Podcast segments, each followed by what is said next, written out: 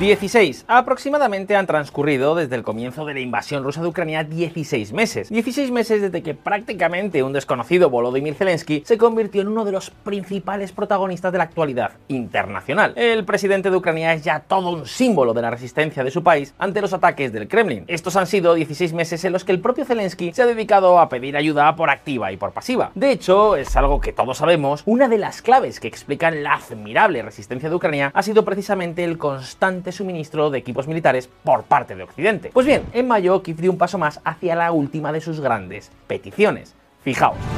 Doy la bienvenida a la decisión histórica de Estados Unidos y su presidente de apoyar una coalición internacional de aviones de combate. Esto mejorará enormemente nuestro ejército en el cielo. Cuento con discutir la implementación práctica de esta decisión en la cumbre del G7 en Hiroshima. Coalición Internacional de Aviones de Combate. Ucrania lleva pidiéndolos desde el comienzo de la invasión, ya que la Fuerza Aérea de Ucrania es muy limitada. De herencia soviética es además muy escasa el número de aviones. Hasta el momento, la aportación de Occidente se ha limitado a unos 30 MiG-29 procedentes de Polonia y Eslovaquia. Importantes, pero totalmente insuficientes a juicio de Kiev. Por eso, Zelensky siempre ha insistido en que lo que necesitan, lo que necesitan de verdad, son los F-16 de fabricación estadounidense. Pero lo cierto es que Biden mostró muchas reticencias a suministrarlos. Sin embargo, queridos amigos, ahora algo ha cambiado. A finales del mes de mayo, en Hiroshima, en la cumbre del G7, el presidente de Estados Unidos dio por fin buenas noticias al presidente ucraniano. That's why the United States continues to do all we can to strengthen Ukraine's ability to defend itself, including launching some new joint efforts with our partners to train Ukrainian pilots on the fourth generation hasta ahora Occidente consideraba que Ucrania no necesitaba aviones de combate para defenderse de Rusia. Ahora, sin embargo, han cambiado de opinión. Claro que esperad un momento porque los F-16 no van a llegar de un día para otro. Hay muchas cuestiones que aún están, nunca mejor dicho, en el aire. Cuestiones cuya resolución requerirá de por lo menos unos cuantos meses. Así que la pregunta es, ¿cómo ha sido el desempeño de las fuerzas aéreas de Ucrania hasta el momento? ¿Qué cambio puede suponer realmente en el curso de la guerra que Kiev disponga de un avión de combate como el F-16? ¿De dónde saldrían los F-16 destinados a Ucrania? Queridos amigos, hoy vamos a responder a estas preguntas. Pero antes, antes tenemos que ver dónde comenzó todo. Atentos.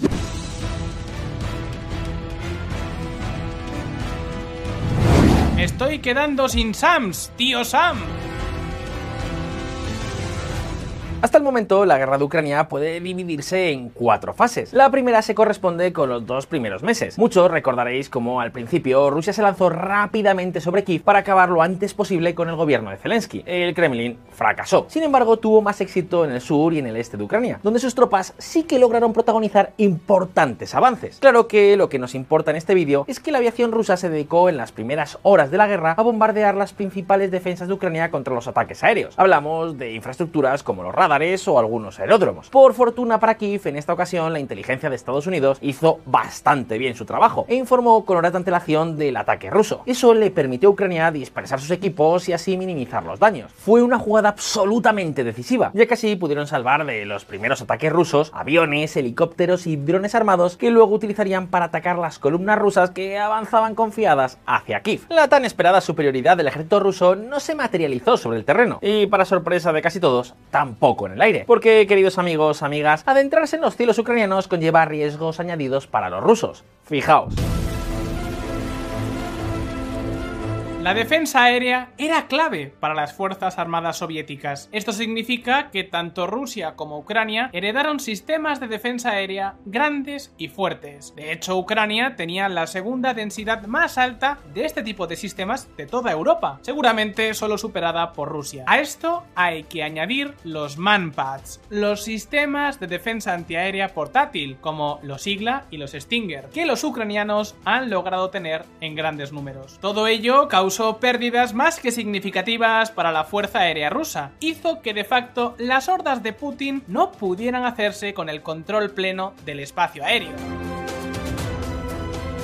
Así que ya lo veis, al comenzar la invasión, Rusia no logró acabar con las defensas aéreas de Ucrania. Y eso, eso supuso un duro golpe para sus planes. Posteriormente, entre abril y agosto de 2022, el Kremlin centró su ofensiva en la región del Donbass. Y luego, la tercera fase de la guerra se inició con la contraofensiva de Ucrania en el verano del 22. Entonces, las tropas de Kiev lograron importantes avances hasta noviembre con el apoyo precisamente de su fuerza aérea. La fuerza aérea que Rusia no consiguió destruir. Esto supuso que se reanudaran los escarceos entre aviones de ambos bandos. Por su parte, Rusia aumentó sus ataques con misiles sobre Ucrania. Sin embargo, hasta la actual contraofensiva ucraniana, la guerra estuvo completamente estancada entre diciembre y junio de este año. Durante esta cuarta fase, Rusia ha seguido apostando por agotar con sus misiles y drones los recursos de Ucrania para la lucha antiaérea, agotar los llamados SAMs. SAM es un acrónimo que significa Surface to Air Missile, es decir, misil tierra-aire. Ucrania disponía de un auténtico arsenal de SAMs de la era soviética que ha ido disminuyendo con el curso de la guerra, y aunque lleguen sistemas de defensa antiaérea suministrados por Occidente, su integración con el resto de equipos de los que dispone Ucrania lleva tiempo. Durante meses el presidente ucraniano estuvo reclamando a Occidente lo mejor de sus inventarios. Hablamos de equipos como los tanques Abrams y los misiles Patriot, uno de los sistemas de defensa antiaérea más sofisticados del mundo. No tuvo éxito por un tiempo, pero claro, si volar sobre Ucrania fuera, digamos, menos peligroso, entonces Rusia podría lograr su tan deseada superioridad aérea, y entonces se sumarían prácticamente todas las posibilidades de que Ucrania reconquistara su territorio. Así que, llegado este momento, como decimos en VisualPolitik, fue dicho y hecho. Estados Unidos enviará a Ucrania sistemas de misiles Patrio y tanques más rápido de lo planeado originalmente. Pues bien, obtenido los Abrams, los Leopards y los Patriot, Zelensky retomó otra de sus grandes peticiones, los cazas F-16. Ya os hemos contado que Biden acaba de dar luz verde a que empiece el entrenamiento de los pilotos ucranianos en este tipo de aviones. Sin embargo, amigos, no hace tanto que el propio Biden negó que Ucrania necesitará F-16. Mirad, por ejemplo, esta entrevista en ABC News del pasado febrero del 2023. Fijaos. Think he needs F-16s now? No, he doesn't need F-16s now. Is that a never? Look, first of all, the idea that we know exactly what's going to be needed a year, two, three now, but there is no basis upon which there is a rationale, according to our military now, to provide F 16s. But you're not ruling it out. I am ruling out for now. Y ahora más de uno estará pensando, pero vamos a ver Enrique, si la guerra de Ucrania ha estado estancada durante tantos meses, ¿qué diantres ha pasado para que en apenas tres meses la Casa Blanca cambie de opinión? Pues bien, el caso es que a principios de abril se filtraron unas informaciones del Pentágono que indicaban que el equilibrio en los cielos de Ucrania estaba a punto de romperse a favor de Rusia. Fijaos. Ucrania puede quedarse sin defensas aéreas en mayo, advierten documentos filtrados del Pentágono. Desde que empezaron a circular este tipo de noticias, en Occidente hubo de repente división de opiniones sobre qué hacer al respecto. Algunos argumentan que Ucrania lo que necesita son más defensas aéreas del estilo de los Patriot o los NASAM, equipos que desde hace ya tiempo los países aliados le están suministrando. Pero ahora también ha crecido el número de los que creen que es urgente proporcionar a Kiev aviones de combate. Y la pregunta es, ¿qué puede significar exactamente la llegada de F-16 a Ucrania? Pues bien, ahora mismo lo vamos a ver. Top Gun. Acaba de comenzar el verano y Ucrania todavía no se ha quedado sin defensas aéreas gracias a Occidente, pero la presión rusa continúa. Y si los SAMs, los misiles tierra-aire, se agotan, entonces los aviones rusos tendrían vía libre para bombardear Ucrania. E incluso si estas armas comienzan a escasear, el gobierno de Zelensky digamos que tendría que elegir entre proteger las ciudades, las infraestructuras, las bases militares o a las tropas desplegadas en el frente. En teoría, los aviones de combate pueden sustituir a las defensas aéreas terrestres para derribar aviones enemigos, drones y misiles de crucero. Eso es de hecho lo que han estado haciendo hasta ahora con sus aviones. Sin embargo, todo indica que a Ucrania le están empezando a pasar factura los 16 meses de conflicto. Al menos eso es lo que nos dicen los datos ofrecidos por el general estadounidense James Hacker. Ucrania ha perdido 60 aviones y ha derribado 70 en la invasión rusa, según Hacker. Amigos, a priori uno puede pensar, bueno, no está mal, ¿no? Tampoco parecen tantos aviones perdidos y desde luego los ucranianos han derribado más. Pero claro, el problema es que esos 60 aviones de combate perdidos son ni más ni menos que el 40% de la aviación ucraniana de antes de la guerra. A Ucrania solo le quedan alrededor de 80 aviones frente a los casi 500 que el Kremlin tiene asignados a este conflicto. Es decir, que la diferencia es de AUPA. Y esperad un momento porque además de una abrumadora superioridad numérica, la aviación rusa dispone también de mejores radares y municiones con mayor alcance. Ahora bien, como han fracasado en eliminar las defensas aéreas de Ucrania, los aviones rusos se ven obligados a disparar misiles o lanzar bombas desde una distancia bastante considerable, lo que por supuesto reduce mucho su efectividad. Y luego, pues no olvidéis que hablamos de armas rusas. Pero el Kremlin también está utilizando drones armados. Muchos son los famosos Ajet 136 iraníes que están matando dos pájaros de un tiro, los SAMs de Ucrania y la capacidad económica de Kiev para afrontar la guerra. Fabricar los drones iraníes cuesta tan solo 20.000 dólares, pero derribarlos se dispara hasta los 500.000 dólares, lo que supone una preocupación creciente en Ucrania, según un informe. Esto por no hablar de los Patriot. Lanzar solo uno de estos misiles puede costar hasta 4 millones de dólares, un auténtico pastizal. Vamos, es que lanzar 40 Patriot puede llegar a equivaler a 160 millones, una locura. Como os podéis imaginar, este ritmo de gasto no hay economía que lo aguante, salvo, claro está, que seas el tío Sam. Así que la opción de utilizar cazas para neutralizar los ataques aéreos parece bastante razonable. Pero el problema de la Fuerza Aérea de Ucrania es que sus radares se han quedado obsoletos. Kiev dispone de MiG-29 y Sukhoi 27 de la era soviética, y Polonia y Eslovaquia le han dado más MiG-29. Pero llegado el momento, estos aviones no tienen capacidad de hacer frente a la aviación rusa. Ucrania necesita una flota nueva, y justo aquí es donde cobra protagonismo el F-16. Estamos hablando ni más ni menos que de la columna vertebral de las fuerzas aéreas de la OTAN durante los últimos 40 años. Su llegada al teatro de operaciones complementaría las defensas antiaéreas de Ucrania y les aportaría algo nuevo, la movilidad. Los cazas pueden proteger diferentes objetivos al moverse rápidamente por un área. Además, debido a la curvatura de la Tierra, los radares de los aviones pueden ver objetos voladores a distancias más largas que los radares terrestres. Una ventaja a la que hay que añadir que los radares de los F-16 tienen mayor capacidad que los de los cazas MiG-29. La formación de pilotos ucranianos para pilotar los F-16 no será ningún problema. Ucrania tiene más pilotos que aviones, así que Kiev ha hecho una lista de hasta 50 pilotos que ya están disponibles para comenzar a entrenarse con este avión. De esta forma, estos pilotos podrían estar preparados en unos pocos meses y estar así operativos antes de finales de año. Sin embargo, queridos amigos, todavía existen algunas dudas. Una es que los F-16 necesitan pistas largas y lisas para despegar, y claro, en el Kremlin también lo saben. Fijaos.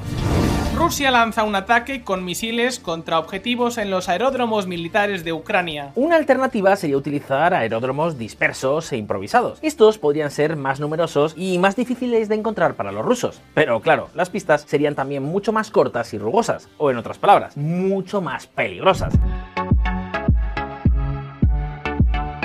Así que sí, es cierto que Ucrania ahora mismo puede tener un problema con las pistas. Un argumento que refuerza a los que defienden que lo que necesita Ucrania es más artillería, blindados y SAMs en lugar de cazas. Algunos también temen que proporcionar el F-16 a Ucrania suponga una nueva escalada del conflicto, algo que en cualquier caso ha descartado el propio Biden, que asegura que el F-16 solo servirá para defender a Ucrania, no para atacar a Rusia. I have a flat assurance from the from Zelensky that they will not they will not use it to go on and move into Russian geographic territory.